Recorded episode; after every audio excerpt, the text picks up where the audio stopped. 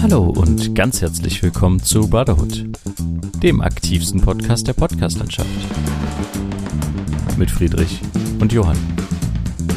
Episode 110 Büroklammer auf Abwägen. Ja, hallo Friedrich. Hallo Johann. Ich begrüße dich ganz herzlich zu einer weiteren Folge Brotherhood und wir begrüßen natürlich auch unsere ZuhörerInnen auf der ganzen Welt. Herzlich willkommen. Eine Woche ist um, die nächste Woche kommt. Friedrich, wie geht's, wie steht's? Äh, was war bei dir los? Hast du eine interessante Episode für uns oder zwei? Wie geht's dir? äh, ja, mir geht's ganz gut. Ähm, ich hatte ja meine erste Arbeitswoche jetzt im Callcenter hinter mir. Und äh, ja, war sehr aufregend. Also dadurch, dass wir halt Corona-bedingt Training über von zu Hause aus auch ein bisschen machen mussten, fehlte uns halt viel, was so Softwaregeschichten anging. Wo finden wir was, wenn wir dies oder das durchführen wollen? Ähm, genau, aber ich habe schon äh, viele Anrufer gehabt in den letzten Tagen mit. Du hast schon selber telefoniert? Genau, natürlich, ja. Seit, Ah, okay. seit Montag. Und äh, ja, Montag, das so am ersten Tag war halt wirklich absolute Überforderung. Am Anfang hat man halt reingehört bei einem Kollegen, eine Stunde lang, ähm, um so zu hören, wie, wie läuft das, äh, bla bla bla.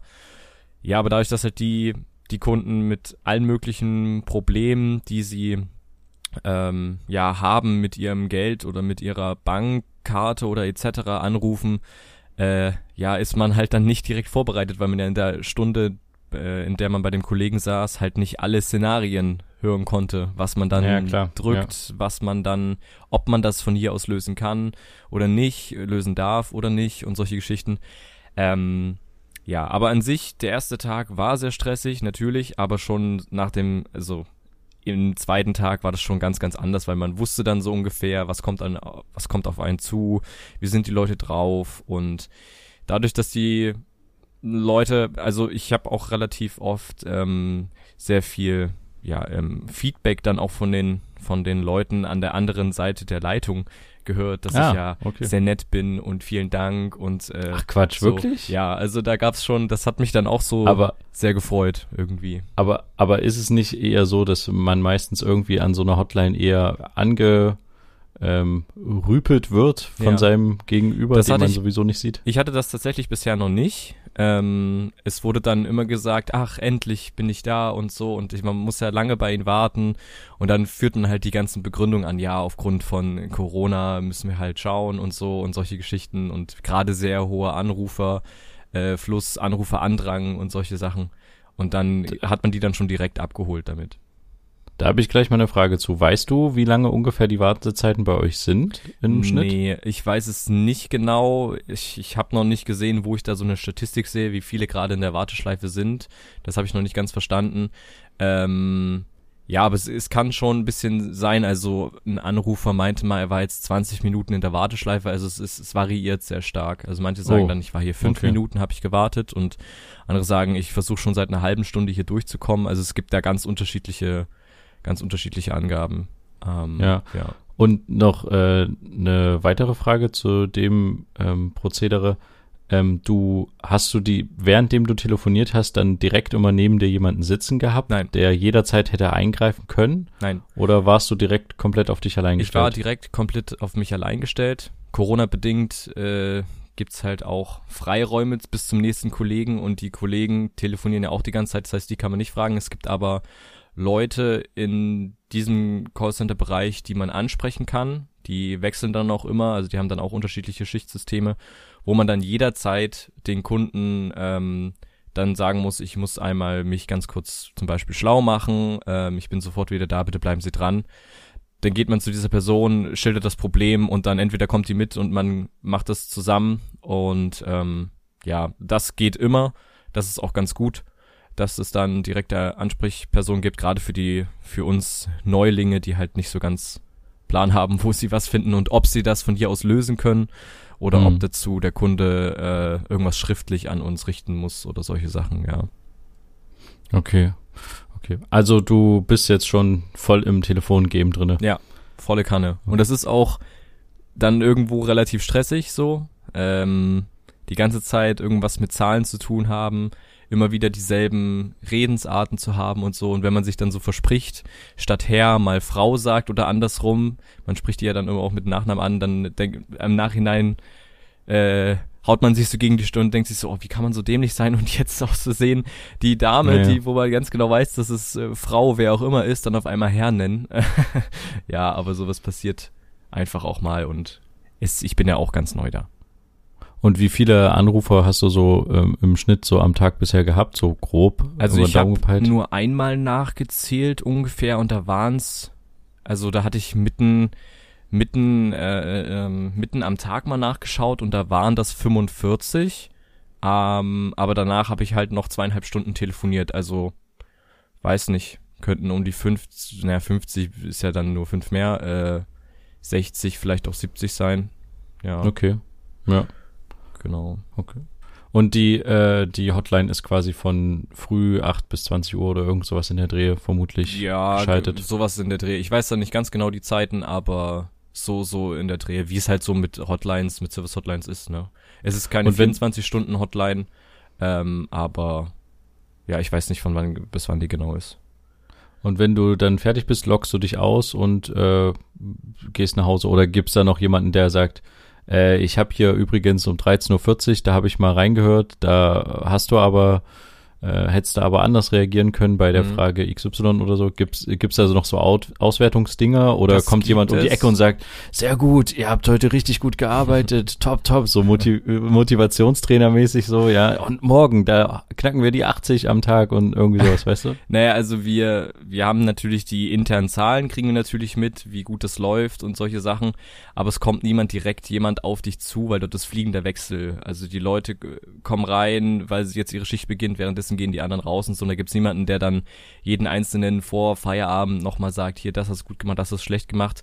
Es gibt so eine monatliche Auswertung immer. Also es gibt so ein paar Gespräche, die dann im Nachhinein sich angehört werden, die dann bewertet werden und solche Sachen, dass man dann zusammen schauen kann, okay, woran könnte man arbeiten, an welchen Formulierungen und ähm, weil gerade am Anfang ist es ja häufig so, dass man dann sehr schnell in den Alltagsslang, sage ich jetzt mal, in die Alltagssprache rutscht. Ja, ähm, klar. Und das könnte natürlich für Kunden unhöflich wirken und solche Sachen. Da ist es schon wichtig, wenn man da nicht selber die ganze Zeit drauf achtet, dass man das irgendwann mal gesagt bekommt, hier, da musste man noch schauen und so. Ähm, genau. Aber solche Sachen sind auch keine Abmahn Abmahnungsgründe oder solche, solche Geschichten, ja. Aber es gibt solche, gibt's äh, überall, dass dann immer mal äh, gehört wird, wie sind die Gespräche und die werden auch zufällig rausgesucht und so, ja. Okay, Okay. Genau. Und man kann natürlich auch sagen, hier das Gespräch, ich war mir sicher, ich habe alles richtig gemacht, aber irgendwie war der Kunde unzufrieden. Äh, kannst du da mal reinhören und mir sagen, was ich da falsch gemacht habe oder so. Also das kann man auch machen von sich aus. Ja, ja. Und hattest du schon irgendwie so äh, irgendwelche Kuriositäten, sage ich jetzt mal? Weil äh, ich meine, du hast mit ähm, 50 Leuten am Tag gesprochen, irgendwas. Ja. Ähm, muss naja. da bestimmt mal passiert sein, wo du dich irgendwie versehentlich fast hast äh, ähm, weglegen können, wegen, weil du einen Lachanfall gekriegt ja, hast oder so. Also das ist, das passiert relativ äh, häufig, gerade bei den älteren Herrschaften, die anrufen. Die sind immer sehr, sehr sympathisch, sehr, sehr nett. Und dann spricht man halt eben nicht über das Thema, was man gerade hat oder so, sondern dann fragen die, wo bin ich denn jetzt hier gelandet und so. Und ich hatte Ach, die Nummer von München gewählt und dann, ja, sie sind hier gelandet, ah, okay, und sie sind wo von hier und so, ja. Und äh, aber auch wenn man sich, man muss sich ja mit vollen Namen, äh, muss man ja den den Kunden am Telefon ah. begrüßen mit seinem Namen und dann kommt dann noch sowas, ach, sie haben ja einen schönen Vornamen oder so und also dann redet man dann noch über so Kleinigkeiten. Es gibt dann auch Leute, die sagen dann, wie war ihr Name nochmal und notieren sich das, vermutlich ah, okay. um dann zu sagen, der und der hat mir aber gesagt, ich kann das so und so machen, um sich darauf irgendwie festzunageln. Aber ja, ja. das stört mich nicht und es ist immer wieder sehr lustig, wenn man dann so über alles Mögliche irgendwie mit den Leuten dann auch kurz sprechen kann, was natürlich äh, auf Dauer nicht so gewollt ist, ne? Dafür wird man ja nicht bezahlt. Man ist ja keine, keine, ähm, ja, wie sagt man, Psychologen-Hotline. Ähm, ja. Aber das, das stört jetzt auch keinen, wenn man da mal mit einem Kunden länger über irgendwas anderes spricht und da zusammen lacht oder so. Das finde ich aber ehrlich gesagt gut, weil ja. ähm, ich finde genau das macht halt eigentlich auch also es ist ja, wie du schon sagst, es ist ein Kunde. Mhm. Und wenn du einen Umgang mit Kunden hast, finde ich schon, dass du irgendwie als äh, Firma oder Institution, wie auch immer, schon irgendwie auch freundlich und ein bisschen hilfsbereit und nicht nur nicht nur quasi das Abfragen, was äh, was dich jetzt als äh, Firma interessiert, sondern halt auch wirklich ein bisschen menschlich sein, Ja. weil du willst ja auch eine Bindung, äh, einen Kaufvertrag oder wie auch immer eingehen, beziehungsweise in dem Fall halt einfach, dass der Kunde bei dir bleibt, so als Mhm. ähm, Institution und äh, dann bringt es nichts, wenn man jetzt, glaube ich, nur so hart bei seinen äh, Fakten bleibt, sondern man muss auch so ein bisschen Menschlichkeit da reinbringen Auf weil jeden Fall. Äh, ähm, sowas wie Verkaufen oder auch wo man einen Vertrag hat oder sowas, das basiert ja ganz viel auf Emotionen und auf Vertrauen halt auch Ja. in das, in den Laden oder wie auch immer, ne? Also wenn ich zum Beispiel unzufrieden mit, äh, keine Ahnung, mit äh, meinem Vodafone bin oder wie auch immer oder mit, äh, keine Ahnung, meiner Bank oder es gibt ja auch andere ähm, Dienstleister, O2 und so, aber wenn ich damit unzufrieden bin, dann habe ich halt eine, habe ich halt so eine Emotion damit halt und Na klar. Das nützt, äh, also das holt einen schon dann wieder so ein bisschen runter, wenn man halt so ein bisschen menschlich ist und so. Das Auf finde jeden ich schon Fall. ganz gut. Und ich, ich verlange das ja auch. Also ich habe ja auch immer mal wieder, wenn ich irgendwelche Bestellungen getätigt habe und es kam irgendwas nicht an oder es wurde irgendwas nicht losgeschickt, dann auch als letztes Mittel äh, dann mit die die Hot irgendeine Hotline gewählt, um dann da nachzufragen Ja. und so. Und da ist es auch dann sehr häufig passiert, dass die Leute gegenüber auf der anderen Seite dann ausfallend geworden sind oder so und sehr unfreundlich, wo ich dann dachte, also als Kundenservice kann man sich das eigentlich nicht leisten, dann Leute zu haben, die die ganze Zeit schlecht drauf sind, den Kunden irgendwie blöd für, für dumm verkaufen oder so. Also das sind so Sachen. Und deswegen, da achte ich, ohne jetzt mich selber zu loben oder so, für mich auch sehr drauf, dass ich da auch irgendwo am Ende menschlich bin, weil die Kunden rufen ja an, weil sie eben mit reden wollen wegen irgendwelchen Problemen und wenn da jemand geladen in die Leitung kommt wegen irgendwas, dann holt man den ab und schon ist er nett und ist zufrieden und ich hatte es auch schon ein paar Mal, dass dann gesagt wurde, okay, dann probiere ich dies oder das nochmal und ruf dann nochmal an. Ähm, und dann komme ich wieder bei Ihnen raus. Und dann habe ich gesagt, naja, das ist leider nicht möglich, es wird hier zufällig, also es ist unwahrscheinlich, dass wir bei mir rauskommen. Auch schade, weil ich hatte das letzte Mal äh, eine Frau dran, die war sehr unfreundlich und so. Und Sie sind sehr nett und so, bleiben Sie so, bleiben Sie gesund und so. Also man hat sehr viel positives äh, Feedback ja cool. bekommen von den Leuten direkt am Telefon, was ich so nicht gedacht hätte. Und deswegen, das motiviert halt da auch so weiter freundlich zu bleiben. Auch wenn der Kunde dann mal vielleicht irgendwas verhaut oder nicht direkt irgendwelche, irgendwelche Daten parat hat und die erst raussuchen muss, die ich brauche oder so, dann warte ich halt und bleib trotzdem freundlich. Ähm, Ja. Und das finde ich einfach wichtig und versuche das auch selber umzusetzen. Mal gucken, wie lange mir das gelingt, äh, das so durchzuhalten. Ich bin mal gespannt, ab wann ich vielleicht irgendwann einen Punkt erreiche, wo Kunden nur noch unfreundlich sind und ich dann dann auch mal sagen muss, so, wir beenden jetzt das Gespräch oder so. Äh, Gibt es es denn dafür eine, gibt's dafür eine Formel, äh, die ihr schon bekommen habt, wie man so elegant aus so einem Gespräch rauskommt? Ja, man muss also gerade wenn es wenn es um Beleidigungen geht, die einen persönlich betreffen, hat man jederzeit die Möglichkeit äh, äh, zu sagen, wir können hier so nicht weitermachen. Ähm, ich ich möchte Ihnen helfen und ähm, aber das können wir nur auf einer professionellen Ebene machen. Ich beende jetzt das Gespräch, wünsche Ihnen noch einen schönen Tag. Man muss da trotzdem freundlich bleiben, ja Genau, ja. und äh, kann dann aber auch auflegen und da tut auch keiner was. Ähm, ja, selbst wenn dann gedroht wird mit ich, ich, ich melde das und sowas, dann, dann gibt es trotzdem die Möglichkeit ähm, des Auftraggebers, dass er sich das Gespräch nochmal anhört und selbst äh, spätestens da wird man merken, es ist eindeutig Naja. von der Kundenseite gekommen, deswegen ist hier kein äh, Problem, ist hier, ist hier nicht irgendwie der, der, der ähm, Callcenter-Typ dafür zuständig oder verantwortlich, das ist das richtige Wort. Äh, ja, ich hatte auch einmal ein äh, Telefonat mit einer älteren Dame, die ihre Karte sperren lassen wollte. Das war auch so ein bisschen ja beruhigend. Ich musste dann am Ende einfach mal kurz mich auf Pause setzen und mal kurz durchatmen, weil die mir so leid tat. Also die hat halt erzählt, dass ihre Karte gestohlen worden ist und dann habe ich die mit ihr zusammen gesperrt. Und die hat auch schon ein sehr hohes Alter erreicht, ist auch irgendwie gerade gestürzt und so. Also es war sehr, sehr tragisch.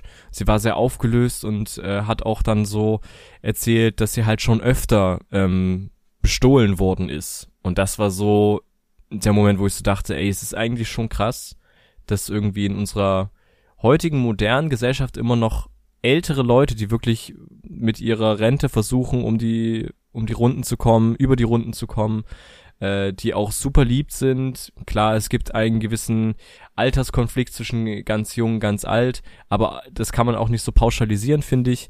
Äh, super lieb sind, niemandem was Böses wollen und dass es da wirklich Leute gibt, die diese alten Menschen noch äh, beklauen.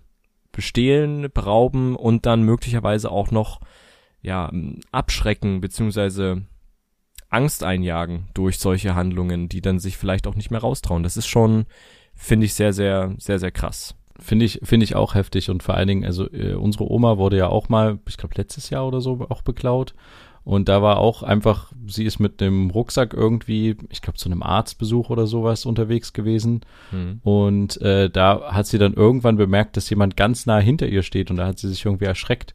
Und äh, später hat sie dann festgestellt, dass derjenige quasi ihren Rucksack geöffnet hat. Und ich finde das, also ich, das, das Ding ist halt, ältere Menschen sind halt ein total leichtes Opfer. Ne? Mhm die, du kannst, wenn du jemanden zum Beispiel mit Krücken siehst oder wenn du dem ansiehst, der ist über 90 oder so, dann weißt du ja ganz genau, okay, ich kann eigentlich alles Mögliche mit der Person machen. Ich kann jederzeit vor der wegrennen. So schnell wie ich mit meinen 30, 40 bin oder sowas. Die Person kommt nicht hinter mir her. Aber es ist trotzdem irgendwie, ich finde es auch irgendwie schwierig. Gerade weil halt das Problem bei diesem Clown auch halt ist, das sagen ja auch viele von den Älteren meistens, oder mir ging das auch mal so, als ich in Barcelona beklaut wurde und mein Handy und mein Portemonnaie weg waren. Hm. Das Problem ist nicht das Geld. Man würde manchmal in der Situation am liebsten, äh, hätte man am liebsten einen Raubüberfall, wo die Leute sagen, gib mir dein Geld. Und dann gibt man denen einfach das Geld und hat halt aber nicht mehr den Stress mit seinen Karten und dem ganzen Zeug, weißt du? Weil okay. das ist, glaube ich, das Hauptproblem auch für viele ältere Leute. Du musst ja dann diese ganzen Konten sperren, du musst, äh, brauchst eine neue Krankenversicherungskarte, einen neuen Personalausweis. Und äh, das ist ja ein riesiger Aufwand. Und dann würde ich lieber in der Situation meine 20, 30 Euro oder sowas, die ich in Bar bei mir habe, demjenigen geben. Weißt du? Ja, ich, ich verstehe das, aber ich finde also, je nachdem, wie der Gegenüber dann drauf ist, der dich beklauen will oder überfällt, ich weiß nicht, ob du dann da so einfach das so einfach wegsteckst, wenn dich jemand mit einem Messer bedroht, gerade als als das stimmt, äh, ja. Menschen der älteren Generation, das ist ja, die sind ja super lieb und äh, wollen niemandem was Böses und dann steht da jemand vor denen. Äh, das ja, weiß ich nicht, ob man dann recht, vielleicht ja. dann nur noch mit Angst ja, dann, rausgeht. Dann will man es vielleicht lieber doch ja. so haben, dass man es nicht mitkriegt. Aber ähm, dann finde ich es irgendwie netter vom vom Dieb, äh, wenn er einfach die das Portemonnaie mit den ganzen anderen Sachen einfach wieder entweder zurücksteckt oder halt irgendwo hinwirft, fallen lässt mhm. äh, in irgendeine, ja, so dass, dass, dass derjenige quasi die Chance hat, das wiederzubekommen. Du könntest ja auch rein theoretisch den Leuten sogar zuschicken. Du hast ja relativ sicher deren Adresse, findest du ja im Portemonnaie irgendwie raus. Ja. Wenn der Personalausweis mit drin ist, ja. Naja, ich wollte nur sagen, ich, ich finde halt, das Problem ist nicht unbedingt, dass dann die 20 oder 50 Euro weg sind, sondern eher dieser ganze Rattenschwanz an ähm, Kartensperren und sowas dranhängt. Genau. Und die Sache, die du jetzt dann halt auch bearbeiten musst. Mhm. Aber das finde ich halt echt tatsächlich gut. Und das, ich hoffe, dass es, dass es noch länger so bleibt, auch wenn ich noch alt bin und äh, 90 bin, dass es immer noch Telefonhotlines gibt, wo man mit echten Menschen spricht. Ja. Und wo man tatsächlich, wo einem weitergeholfen wird. Weil ich hatte neulich einen Kollegen, der hat halt viel mit einem äh, mit einem Roboter, ich glaube von der Commerzbank war das eine Hotline oder sowas, okay. ähm, gesprochen.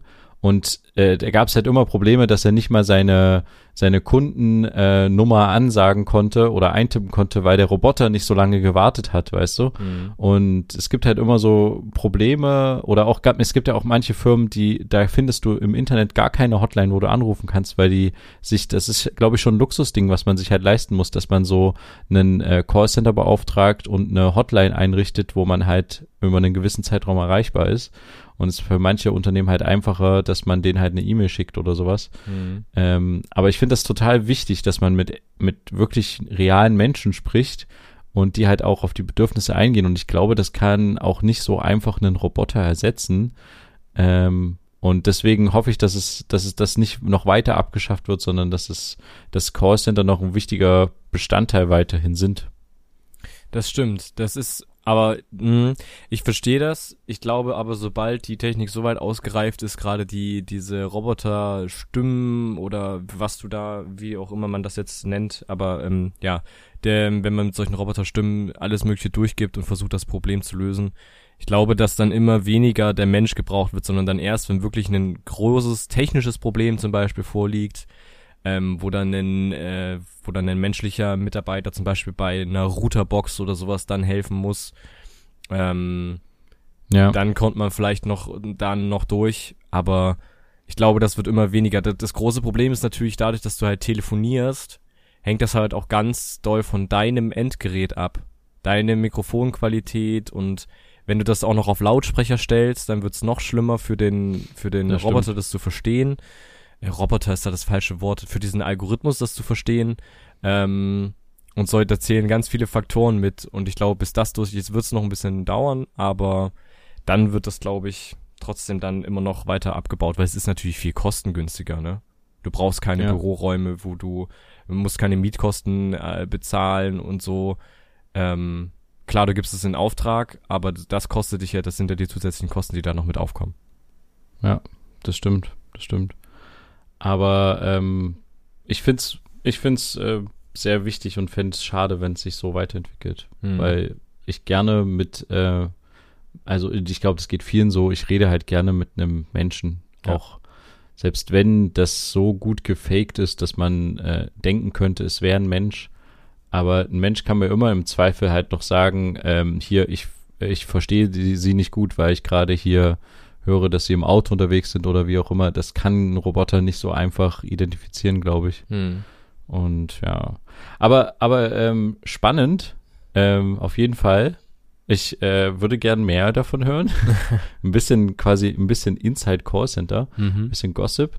Ähm, finde ich auf jeden Fall spannend, ähm, was da so passiert. Und ich finde es, wie gesagt, ich finde es echt gut, weil ich nehme mal an, aber ich weiß es natürlich nicht, aber ich nehme an, dass es andere Callcenter gibt, wo halt mehr auch auf Zeit geachtet wird, wo es darum geht, so viele wie möglich abzutelefonieren und wo dann halt nicht die Zeit für diese menschliche Ebene da ist und wo dann halt jemand vielleicht im Hintergrund steht und sagt, du Junge, du hast jetzt noch zwei Minuten mit dem über das und das gesprochen. Äh, das nächste Mal versuchst du den mal abzuwürgen, weil in der Zeit hättest du schon den nächsten Kunden ja, entgegennehmen das, können. Das gibt's aber in jedem Callcenter und da, da, das ist auch bei uns so. Also keine Frage. Natürlich muss man Zeiten erfüllen. Ähm, der Auftraggeber bezahlt nicht fürs Drumrumreden, aber am Ende wird dann immer auch so ein bisschen abgewogen. Wenn am Ende der Kunde glücklich und zufrieden aus dem Telefonat geht, ist das wichtiger, als wenn man einen unzufriedenen Kunden hat, weil man sagt, wir müssen jetzt hier das abbrechen, weil ich muss irgendwelche Zeiten erfüllen oder sowas, dann äh, fühlt er sich natürlich äh, schlecht behandelt, beziehungsweise, wie ja, sagt man, ja, benachteiligt, weil jetzt die anderen dran sind oder weniger wertgeschätzt. Genau, und, das ist das ähm, richtige Wort, ja. Deswegen muss dann, es muss so, es ist so ein, so ein schmaler Grad zwischen Menschlichkeit, trotzdem aber auch Effizienz, ähm, den wir am Ende auch einhalten müssen. Und das muss ich dann auch noch lernen, dann effizienter das Ganze noch zu arbeiten. Ähm, weil ich kann ja in meinen Prozessen auch noch schneller werden, wie schnell ich dann was ausführe und so. Das geht ja auch nicht ja, so ja, einfach von der Hand. Ja, da, aber das, das gibt's auch trotzdem auch bei uns. Ja. Aber genau. Mal gucken, was cool. sich dann noch so in den nächsten Wochen, Monaten entwickelt. Wir bleiben dran. Ja. Ähm, und ich würde sagen, weil wir so positiv gerade gestimmt sind, kommen wir auch doch gleich noch zu unseren dieswöchigen Vergiss Fake News, Einmeldungen und Breaking News. Vergiss das Leid der Welt. Vergiss die vermeintliche Wahrheit. Denn hier kommt Good News. Die Nachrichten, die gute Laune bringen. Wunderlampe für Slumbewohner in Chile. An der Küste Chiles steht mehr als genügend Sonnenenergie zur Verfügung rund ums Jahr ganz kostenlos und auch an Wasser mangelt es nicht. Leider stammt dieses aus dem Ozean und ist zum Trinken viel zu salzig. Die etwa 110.000 Familien, die in dieser Region in Slums leben, sind von üppigen Ressourcen umgeben, die sie nicht nutzen können. Der Däne Henrik Logau entwickelte eine Lampe, die zugleich Lichtschacht, Stromproduzent und Entsalzungsanlage ist. Glogau erreichte mit seiner Lampe das Finale des Luxus Design Awards 2021. Auch die Ästhetik kommt nicht zu kurz. Die Lampe zaubert leuchtende Muster an die Wände, die durch die Verdunstungs- und Kondensationsprozesse im Inneren entstehen. IKEA kauft Wald in den USA. Der schwedische Einrichtungskonzern IKEA hat vor kurzem ein Waldgebiet in Georgia in den USA gekauft. Damit wollte das Unternehmen das rund 45 Quadratkilometer große Gebiet mit Hunderten von Pflanzen und Tierarten vor der Rodung schützen. Unter anderem zählt dieses Manöver zum Nachhaltigkeitsprogramm IKEAs, welches schon seit einigen Monaten läuft.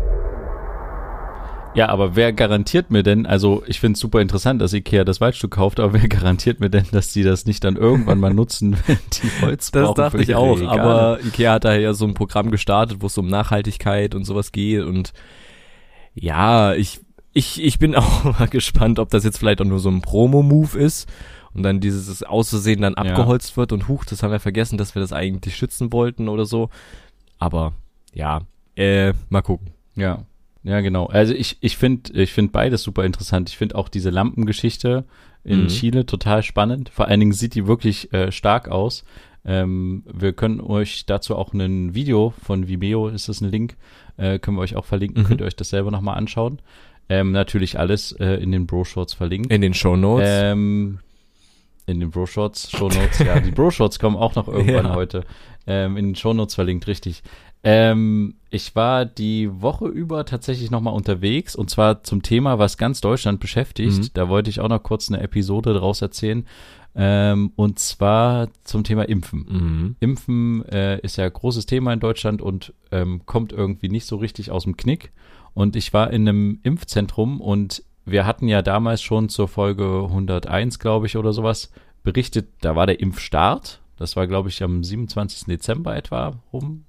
Äh, und da war der Impfstart in Berlin, in einem Impfzentrum war ich dort und jetzt war ich nochmal in einem Impfzentrum in Brandenburg. Also quasi neun Episoden oder neun Wochen später. Und äh, in dem Impfzentrum wird halt auch AstraZeneca verimpft. Mhm. Und die haben halt einfach das Problem, dass sie nur äh, eine fünfprozentige Auslastung haben, äh, ihres Impfzentrums. Also die könnten deutlich mehr Leute am Tag impfen. Aber äh, die Menschen haben halt zu viel Angst vor den Nebenwirkungen oder haben halt zu viel Schlechtes in der Presse zu AstraZeneca gehört. Und das ist genau das Problem, ähm, was sich, oder das Bein, was sich Deutschland, glaube ich, selber gestellt hat. Das hat auch einer von den äh, Leuten vom Impfzentrum gesagt, der halt meinte, es ist ein großes Problem, dass die Medien so dolle negativ über den Impfstoff berichtet haben, dass da so eine große Angst entstanden ist, dass jetzt viele halt einfach äh, skeptisch sind. Mhm. Und ja, es ist halt total schade, dass es einerseits so ein großes Überangebot gibt, aber andererseits auch wieder andere Bevölkerungsgruppen, ähm, die halt zum Beispiel auch gar nicht gehört werden. Wir hatten dann nochmal in dem Zusammenhang äh, nochmal mit jemandem äh, ein Interview geführt und auch ein bisschen gefilmt, der quasi äh, ein Mensch mit Behinderung ist. Also der sitzt im Rollstuhl und man muss sich das so vorstellen, seine, also ist relativ jung, ist so unser Alter und ähm, äh, ich weiß leider nicht mehr genau, wie die Krankheit heißt, aber es ist quasi so, seine Muskeln, wenn die sich überanstrengen und äh, er quasi eine Art Muskelkarte hat, dann schaffen es die Muskeln, das nicht mehr zu reparieren oder sein Körper schafft es nicht mehr. Okay. Deswegen hat er immer mehr weniger Funktionalität quasi dann. Und er sagt halt ganz klar, Menschen mit Behinderung werden total übersehen beziehungsweise gar nicht gehört, auch viel in der Debatte nicht. Es gab ja mal ähm, letztes Jahr die Debatte darüber, sollte man die alten Leute einfach sterben lassen, weil sie sowieso alt sind. Gab es ja mal so eine öffentliche Diskussion kurz darüber, ne? was du dich entsinnst. Ähm, gab es ja mehrere Leute, die das so als populistische Aussage gesagt haben und viele von den Corona-Leugnern sagen das ja auch immer noch, dass sie halt sagen, die Leute würden ja sowieso sterben. So Aber andererseits, krank, Ja, ja, ni- nicht, ich finde halt nicht nur das ist ein Problem, sondern es ist halt auch wirklich ein Problem, weil es betrifft ja nicht nur alte Leute. Klar, der Prozentsatz von Menschen mit Behinderungen oder ähm, ja, anderen Menschen, die das halt betrifft, die äh, nicht alt sind, der ist vielleicht kleiner und ist eine Minderheit, aber gerade wir als äh, Gesellschaft zeichnen uns ja eigentlich dafür aus, dass wir äh, oder dadurch aus, dass wir halt sagen, wir integrieren und ähm, wir sind halt eine Gesamtgesellschaft und nicht nur irgendwie, ja, ähm, ja, also ja, wir sind halt ein gesamtgesellschaftliches Konstrukt, was natürlich auch aus vermeintlich schwächeren Gliedern besteht und deswegen nehmen wir halt irgendwie alle mit und das äh, scheint aber gerade bei Menschen mit Behinderungen nicht zu sein und die er zum Beispiel wartet halt immer noch auf die Möglichkeit, einen Impftermin zu bekommen. Hm. Er traut sich gar nicht aus dem Haus, weil er total Schiss hat. Er hat äh, rund um die Uhr einen Pfleger bei sich, aber natürlich hat er nicht einen Pfleger bei sich, sondern irgendwie drei, vier Pfleger, die wechseln immer im Schichtkonzept. Hm. Äh, das heißt, es kann natürlich auch einfach sein, dass ihn ein Pfleger ansteckt, weil seine Pfleger natürlich nicht in einem Altenpflegeheim arbeiten, sondern bei ihm Angestellte sind. Und deswegen können die ihn jederzeit natürlich auch von draußen infizieren. Und die arbeiten ja wahrscheinlich Und- nicht nur bei ihm. Ja, nee, nee, ich glaube, die sind zum großen Teil bei ihm angestellt, Okay. aber natürlich bewegen die sich draußen im Ja, öffentlichen Raum. ja. Und ähm, die sind, wenn die bei ihm sind, dann machen die halt alle Handlungen mit ihm, die sind ja quasi seine Arme und Beine, also die sind ja total nah dran, da bringt er auch nichts mit Maske und sowas, wenn du irgendwie äh, einen ganzen Tag da jemanden pflegst und den die ganze Zeit sehr nah bist. Und ja, und der sieht das halt als großes Problem an, dass er sich nicht impfen lassen kann, aber auch nicht seine Pfleger impfen lassen kann. Und das Impfzentrum ist einfach mal 300 Meter entfernt von ihm gewesen. Mhm. Das heißt, er kann auch jederzeit, wir hatten ja mal darüber gesprochen, auch über diese ähm, Impfdrängler quasi. Ja. Und er hätte jederzeit, falls jemand äh, ihn hätte auf irgendeiner Liste, äh, hätte er angerufen werden können, wäre in, innerhalb von zwei Minuten hätte er dort zum Impfzentrum vorfahren können mit seinem Rollator. Mhm. Ähm, ah nee, heißt es dann Rollator, wenn der elektrisch ist? Nee, Rollator sind die anderen. Nee, mit seinem Rollstuhl, genau, mit seinem elektrischen Rollstuhl hätte er sofort da sein können. Ähm, aber er steht halt auf keiner Liste, Hm. weil, ja, er da nicht, äh, oder beziehungsweise ähm, die Menschen mit Behinderungen halt quasi da nicht berücksichtigt werden. Und das ist halt, ich glaube, das sollte man an manchen Stellen nochmal irgendwie so mitbedenken. Also klar ist, äh, ist jetzt wichtig, Polizisten und Lehrer und so kann man, kann man auch aus der Perspektive sehen, dass man erstmal die impfen sollte, weil die quasi äh, da mitten, äh, also mit vielen Menschen äh, zu tun haben Mhm. und einen Austausch haben und sowas. Aber bei ihm hat er halt gesagt, also es ist halt zu relativ hoher Wahrscheinlichkeit ist es halt tödlich bei ihm, weil er schon ein eingeschränktes, äh, eine eingeschränkte Lungenleistung hat und deswegen wird ihn das vermutlich halt das Leben kosten, wenn er es kriegt. Mhm. Und ja, das finde ich halt so ein bisschen schade, dass halt die Impfzentren irgendwie nicht ausgelastet werden. Andere Leute warten zu Hause auf einen Impftermin. Und äh, es ist wieder ein großes Problem. Deutschland schafft es anscheinend mit der Bürokratie nicht irgendwie. Mhm. Und es ist, äh, irgendwie stellt sich Deutschland da selber ein Bein. Und ich finde, genau deswegen Ansprüchen. muss das mehr in den Vordergrund rücken, diese Diskussion mit gerade die Leute, die ja die Möglichkeit haben, äh, AstraZeneca verimpft zu bekommen, die solche Termine verfallen lassen und so, dass man dann einfach sagt, okay, dann geben wir diesen Impfstoff für alle Leute frei, die sich impfen lassen wollen. Da wird es, wird es genug Leute geben, die sagen, ich will mich, äh, ich will geimpft werden und äh, Abfahrt. So. Ja, ist natürlich ein Weil steht ja immer noch so viel sagen? rum. Auch, auch Andererseits ist dann das Problem, dass genau die Leute, die halt, die es halt wirklich dringender brauchen würden, wie zum Beispiel Menschen mit Behinderung, dann wieder hinten runterfallen, weil dann so ein Run auf die Impfzentren losgeht. Ja, aber es geht ja, es geht ja nur um den AstraZeneca-Impfstoff. Wenn diese, die Impfreihenfolge wird trotzdem noch beibehalten für den BioNTech und moderner Impfstoff, aber dieses AstraZeneca-Impfstoff, der steht ja nur rum. Es passiert damit ja nichts. Deutschland bzw. Sachsen hat ja auch Impfdosen verschenkt äh, an Nachbarländer. Ähm, also nicht Bundesländer, sondern Nachbarländer. Ich weiß nicht mehr genau, ob's ich weiß nach Tschechien, nach Tschechien ja. ja. So, und deswegen, wir haben halt zu viel von dem und das ist halt scheiße am Ende, wenn wir da nichts äh, mitmachen können. Vielleicht wären wir schon ein bisschen weiter, wenn wir die hätten verimpft, wenn die hätten verimpft werden können. So. ja. Na- Naja, und Oder äh, dass man da nochmal eine Einzelprio, da muss man da nochmal eine andere Er würde sich Reihenfolge- auch entspannt AstraZeneca spritzen lassen. Er Mhm. sagt halt, er nimmt alles, was geht. Er würde alles nehmen, äh, einfach nur, damit er ähm, die Möglichkeit hat, da nicht dran zu sterben an der Krankheit. und nicht die ganze Zeit Äh, Angst haben muss. Also das muss man sich richtig, mal vorstellen, ja. seit einem Jahr. Also der, der, der leidet ja auch psychisch da wahnsinnig drunter. Die ganze Zeit Ja, mit der Angst. Er kann überhaupt Also nicht halt- abschalten. Es ist die ganze Zeit die Angst da, dass irgendwas. Ja.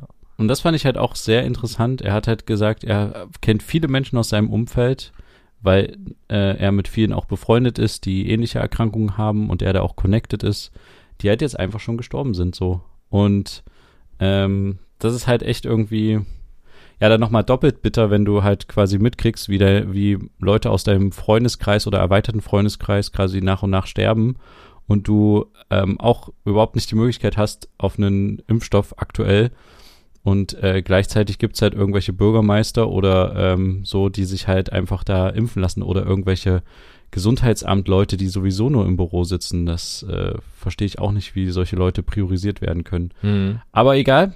Ähm, es ist, äh, ja, die Diskussion ist noch nicht zu Ende. Es ist nur schade, dass äh, dass in Deutschland irgendwie, dass es andere Länder gibt, die das irgendwie besser hinkriegen, Ja. finde ich. Und ja, Deutschland hat irgendwie, keine Ahnung, hat irgendwie so einen riesen Ruf, so gründlich zu sein und äh, so. Aber, Aber auch den Ruf, diese, dass alles Mögliche ewig dauert. Richtig, und dieses Bürokratie-Monster, ähm, ja, äh, ist halt immer noch da und wird halt auch länger noch bleiben, glaube ich, und wird uns noch ein großes Bein stellen, über das wir gerade vielleicht sogar schon stolpern. Ja. ja. Okay. Ähm, aber dann würde ich sagen, gehen wir doch jetzt noch ganz schnell in unsere dieswöchigen.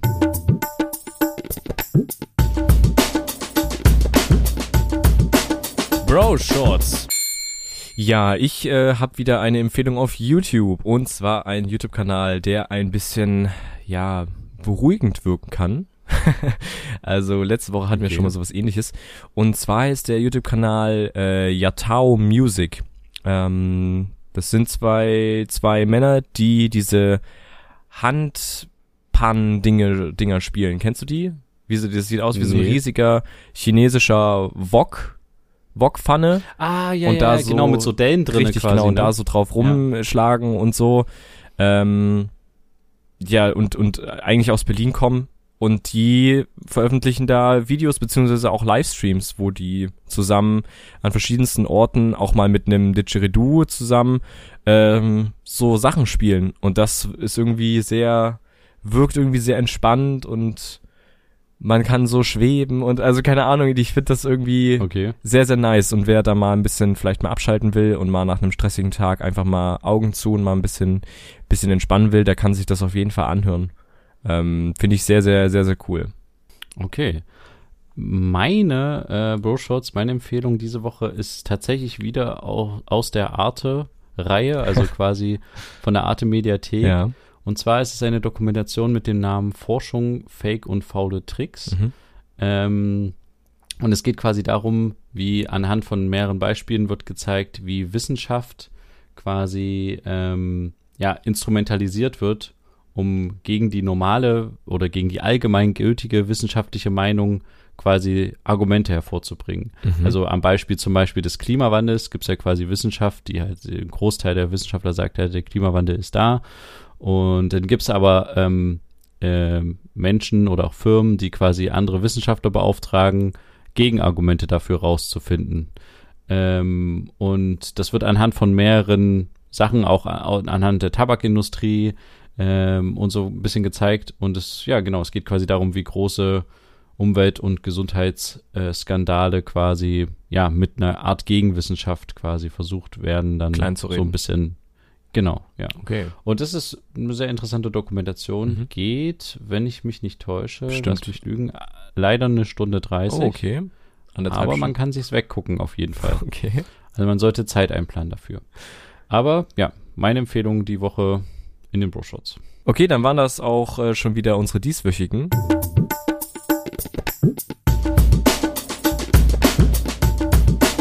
Bro Shorts. Ja, und das war's auch mit der Folge tatsächlich. Wir neigen uns dem Ende zu. Ähm, wir hören uns einfach nächste Woche wieder Mhm. und freuen uns auch schon drauf. Es war wieder sehr spannend und ähm, wir sagen einfach Tschüss, bis zum nächsten Mal. Macht's gut ähm, und wir hören uns wieder, wenn es wieder heißt. Zwei Brüder. Eine Brotherhood. Bis dann. Tschüss. Ciao.